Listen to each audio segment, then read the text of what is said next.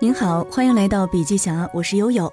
今天和您分享笔记侠的特约作者王成的文章。好战略可能需要牺牲当下。在不稳定性和不确定性的量子世界做企业，我们需要通过反复试错来探索未知。一个杰出的战略领导者和一个杰出的科学家一样，杰出的科学家会不断探索前沿的科学，不断开展新的实验和测试。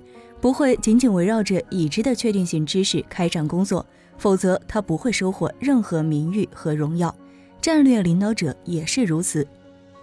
苹果公司副总裁罗恩·约翰森走马上任，成为零售商杰西·潘尼的 CEO。他新官上任三把火，其中一项战略创新就是取消了优惠券和折扣专区，引入品牌专卖店，并用先进的支付技术取代了店内所有收银员和收银机。但仅仅十七个月之后，杰西·潘尼的销售下滑，亏损严重。约翰森为此丢了工作，公司也恢复了原来的经营模式。如果杰西·潘尼在推行战略创新的时候，能够像科学家一样充分进行试验，或许能够及时发现顾客并不喜欢他们要做的改变。美国第一资本金融公司 Capital One 就将战略实验视为一个核心流程。使该公司的创新能力呈几何级增强，其方法就是边测试边学习。Capital One 首先将客户群分为数百组，针对不同组的客户营销不同价格的产品，从而测试不同客群对不同产品的接受度、兴趣度、NPV、坏账率等指标，然后根据实际指标来调整产品策略、营销策略、风控策略。在任何一个时期，Capital One 都在同时进行上千种这样的测试。战略实验就意味着会有错误和失败。很多硅谷的企业都欢迎有意义的学习性的失败，他们认为成功离不开这些失败的贡献。正如马化腾所言，那些所谓的失败和浪费，也是复杂系统进化过程中必须的生物多样性。在这个过程中，我们一定要认识到长期战略和短期运营之间的区别。